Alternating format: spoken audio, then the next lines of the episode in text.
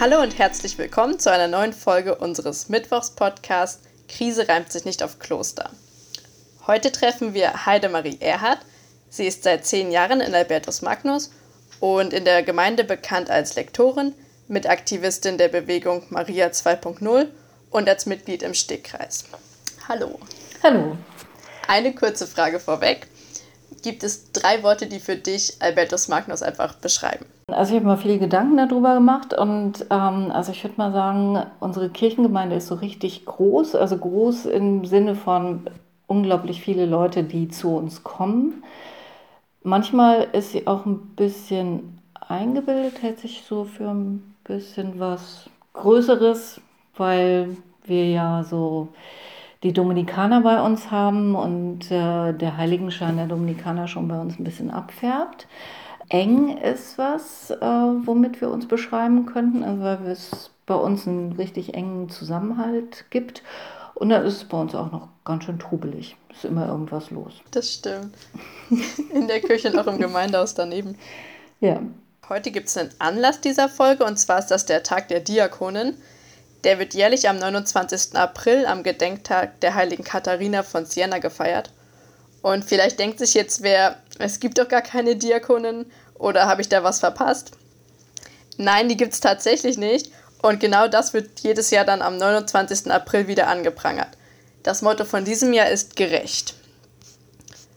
Heidemarie, würdest du sagen, es ist einfach schlichtweg ungerecht, dass es keine Diakoninnen gibt? Also ungerecht würde ich jetzt nicht sagen, weil dann, dann müsste ich mich ja aufregen und ich finde, dass diese Kirche, die hat sich schon dermaßen lächerlich gemacht, dass man, dass man einfach nicht mehr von irgendwie gerecht oder ungerecht und recht überhaupt sprechen kann.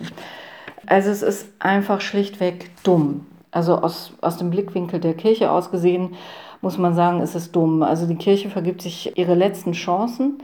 Sie hat schon also ihren Karren total an die Wand gefahren und ist eigentlich nicht mehr zukunftsfähig. Und wenn sie irgendwie noch glaubhaft sein möchte in dieser Gesellschaft ähm, und sich in dieser Gesellschaft irgendwie noch präsentieren will und irgendwie Teil dieser Gesellschaft sein will, dann muss sie eigentlich auf die Frauen zugehen. Also wir sind bald nicht mehr da. Also ja. Und damit die Kirche weiterhin zukunftsfähig bleiben würde, was muss sich da ändern? Was forderst du persönlich oder was wird auch im Großen von den Frauen gefordert? Naja, also wir fordern natürlich gleiches Recht für alle. Dazu würde dann natürlich auch gehören, dass es eben Frauen gibt, die zu Diakoninnen geweiht werden können oder auch Frauen, die zu Priesterinnen geweiht werden können. Also ich kann mir nämlich zum Beispiel nicht vorstellen, dass Gott sich nur Männer aussucht und zu denen sagt, hey, hör mal zu, Matthias, du bist berufen, werde du Priester für mich. Geh, geh mal zur katholischen Kirche, lass dich zum, lass dich zum Priester weihen, ja. Und sagt nicht, hey Martina, ähm, ey, du bist, du bist echt großartig, du bist berufen, lass dich zur Priesterin weihen. Ähm, ich kann mir einfach nicht vorstellen, dass Gott so kleinlich ist. Jetzt könntest du auch einfach sagen, hm, okay, dann trete ich aus oder mir ist das einfach nicht wichtig. Warum liegt dir das trotzdem so sehr am Herzen? Naja, also ich denke halt, also Frauen haben vielleicht einen anderen Blickwinkel auch auf die, auf die Bibel und können vielleicht auch etwas anderes sagen. Und, oder selbst wenn sie das Gleiche sagen, sie sagen es einfach mit anderen Worten und ähm, ich möchte einfach auch meine Frau da vorne sehen. Also ich gehe auch gerne mal in die evangelische Kirche. Ich sehe dann eben zum Beispiel die Dompredigerin, die dann eben Kirche hält und denke, Mensch, das ist schön, das gefällt mir, sie spricht mich an. Ah, du glaubst also, dass es auch einfach Frauen noch mehr ansprechen würde, wenn sie da vorne eine Frau sehen und dann Pfarrer vielleicht auch diese Vorbildfunktion noch mehr erfüllen könnten, wenn es einfach Frauen und Männer gibt weil man sich besser ja, identifizieren kann dann. Auf alle Fälle. Also klar äh, kann ein Mann genauso gut sagen, worum es geht und, und mir auch viele Dinge sagen, die ich, die ich in meinem Herzen bedenke. Aber ich sehe einfach keinen Grund, warum das nicht Frauen auch können sollten. Und, ähm, und wenn sie es können, dann sollen sie es auch tun können, ja. Trotzdem ist es jetzt aber so, dass es diese Forderung schon sehr lange gibt Und auch viele sagen, ja gut, unterstütze ich. Aber trotzdem ist es in der katholischen Kirche weiterhin nur für Männer möglich, Diakon oder sogar Priester zu werden. Was würdest du sagen, woran scheitert das? Also warum macht man es nicht einfach? Naja, also ähm, die Männer, die dafür sind. Und da gibt es eine ganz schön große Menge eigentlich. Also nicht nur kleine Kirchenmitglieder, sag ich jetzt mal so, ähm, Männer, äh, die genauso wie wir Frauen einfach nur zur Kirche gehen und Laien sind, sondern es gibt auch Priester, die der Meinung sind, das wäre doch schön, wenn es auch Priesterinnen gäbe. Es gibt auch Bischöfe, die meinen, dass es das geben sollte. Bei Kardinälen weiß ich es nicht, die kenne ich nicht so. Aber also es gibt halt zwei ganz große Argumente, die ähm, immer vorgebracht werden. Das eine Argument ist total lächerlich, sage ich jetzt schon mal gleich. Das ist nämlich, Jesus war ein Mann und deswegen können nur Männer Priester werden, weil die in der Kirche im Gottesdienst den Jesus symbolisieren. Das kann keine Frau sein. Also ich glaube, wir Frauen können das sehr wohl auch für uns dieses, dieses Symbol, also diese, diese Frau, die dann möglicherweise da mal da vorne steht und äh, den Jesus mimt, das können wir dann schon auch erkennen, ja, das soll jetzt halt eben, die übernimmt jetzt gerade mal die Rolle des Jesus. Also das kann einfach nicht der Grund sein und ich glaube auch, dass Männer das halt eben machen könnten. Also es ist ähm, einfach ziemlich lächerlich. Der zweite große Grund, das zweite Argument ist, dass dann die Kirche auseinanderbrechen würde, also die Weltkirche, weil es in anderen Weltregionen halt weniger Gleichberechtigung gibt und es nicht, nicht vermittelbar wäre, dass, dass auch Frauen Priesterinnen sein können. Und dass, dass die halt eben an, an dem an einem anderen Gesellschaftsbild hängen. Aber könnte die Kirche da nicht so eine Art Vorbildfunktion einnehmen? Genau, das ist das, was ich nämlich denke und was eben auch viele Frauen denken, was auch viele Männer denken. Schon im Zweiten Vatikanischen Konzil gab es ja einen kanadischen äh, Kardinal und es gab auch mehrere afrikanische Bischöfe, die für den Diakonat der Frau eingetreten sind die sich wahrscheinlich nicht getraut haben zu sagen, ähm, dass es auch möglich sein sollte, dass Frauen Priesterinnen werden können, aber zumindest mal den Diakonat der Frau wollten.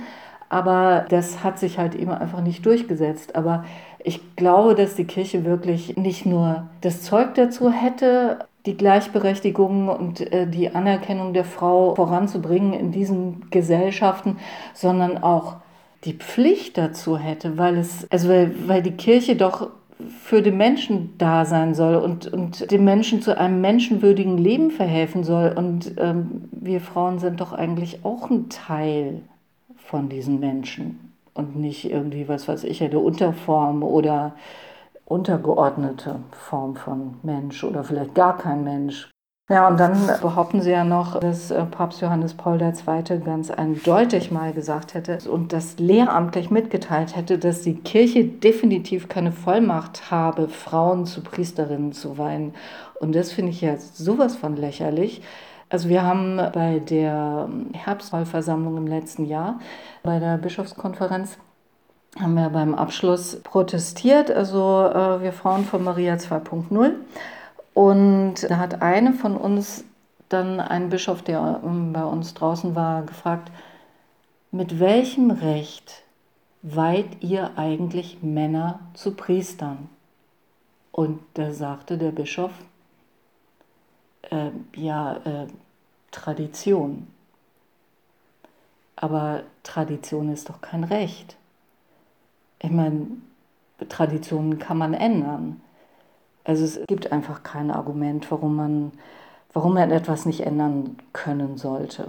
Ich meine, auch die Unfehlbarkeit ist ja nicht schon immer da gewesen, die ist ja erst im 19. Jahrhundert gekommen. Ne? Und mir kommt es einfach so vor, als ob Männer sich alles so hindrehen wollen, wie es ihnen gerade passt, nur um uns halt fernzuhalten. Wir dürfen gerne zugucken, aber mir auch nicht. Ich denke, einen ganz wichtigen Punkt hast du auch angesprochen, und zwar dass das Diakonat der Frauen jetzt nichts ist, wofür nur Frauen kämpfen dürfen oder können, sondern dass auch Männer, die das für richtig halten, sich dafür aussprechen sollten. Und genau, sich dafür einsetzen, sodass man beide Perspektiven einfach vertreten hat. Die der Frauen, die jetzt einfach noch nicht die Möglichkeit haben, aber auch die Männer, die sagen, das wäre gerecht und das wäre eine Bereicherung. Genau.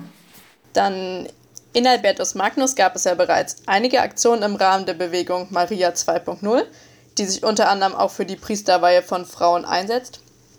Welche Aktionen gab es da bereits? Naja, also wir haben ja letztes Jahr so einen Gottesdienst äh, gemacht im Rahmen von, von der ersten Aktion Maria 2.0, die eben so deutschlandweit war im Mai. Und dann haben wir jetzt im Januar ganz viele Unterschriften gesammelt in mehreren Gottesdiensten. Haben sich unglaublich viele Leute beteiligt. Also wir haben 193 Unterschriften gesammelt.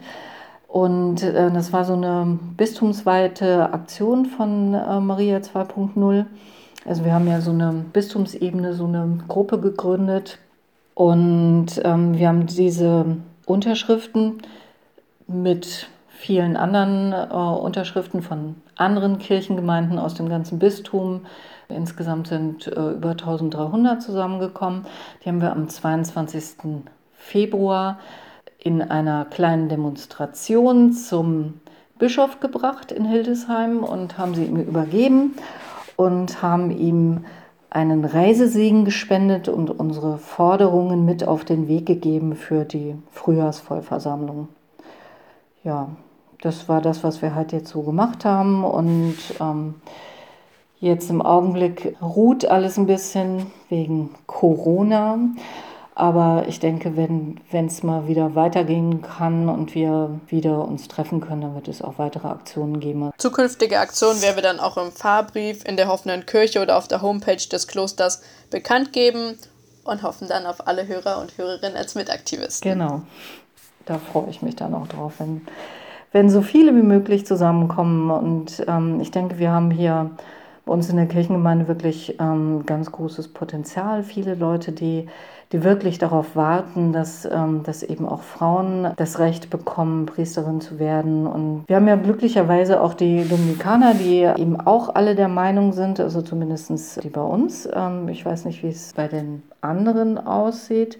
Aber ich glaube, die sind alle eigentlich recht offen. Und es gibt auch viele Dominikanerinnen, die sehr dafür eintreten und ich denke, irgendwann muss es einfach kommen. Also ich weiß nicht, ob ich es noch erleben werde. Ich bin mit meinen 56 dann doch schon ein bisschen alt und die Kirche dreht sich doch ein bisschen langsam, aber ich hoffe, ich hoffe, dass ich wenigstens kurz vor meinem Ableben dann doch noch erleben werde, dass eine erste Frau geweiht wird. Zumindest sollten wir hartnäckig dabei bleiben. Genau, das denke ich auch. Eine Frage habe ich noch. Und zwar, hast du ein Vorbild oder eine Lieblingsperson aus der Bibel? Ja, also es gibt eine Frau, die namentlich überhaupt nicht benannt ist. Kurz bevor Jesus dann seinen Leidensweg begann, in das Haus des Simon gekommen, um ihn zu salben. Also waren die Jünger gerade eben alle zusammen und äh, haben gegessen. Und diese Frau kam mit einem Alabastergefäß und hat ein sehr teures Öl dabei gehabt und hat ihm den Kopf gesalbt mit diesem Öl. Und ähm, diese Frau ist für mich sehr besonders, weil sie ähm, sehr, also weil sie sich einfach das Recht herausgenommen hat, in eine Männerversammlung einzudringen, sage ich jetzt mal. Das war ja damals nicht normal.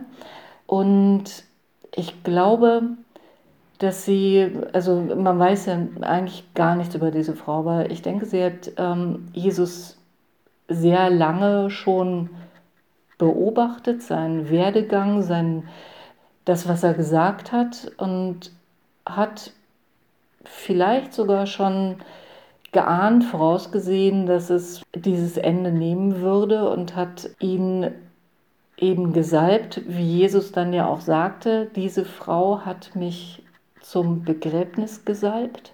Sie hat es, denke ich, vorausgesehen und diesen Dienst an ihm getan. Ja? Und ist sehr selbstbewusst auf, auf ihn zugegangen und, und war ihm in diesem Sinne ebenbürtig. Und das, das ist das, was, was ich für uns Frauen eigentlich auch wünsche. Okay, dann ganz lieben Dank für das Gespräch, Heidemarie. Ich denke, ich spreche auch für viele aus der Gemeinde, wenn ich hoffe, dass den Forderungen des Tages der Diakonin bald nachgegeben wird und wir dann eine vielfältige, zukunftsfähige Kirche bilden können. Das hoffe ich auch. Und vielen Dank für das Gespräch. Okay. Ich wünsche im Namen des Podcast-Teams eine schöne Woche, Gesundheit und Sonnenschein. Bis zum nächsten Mal.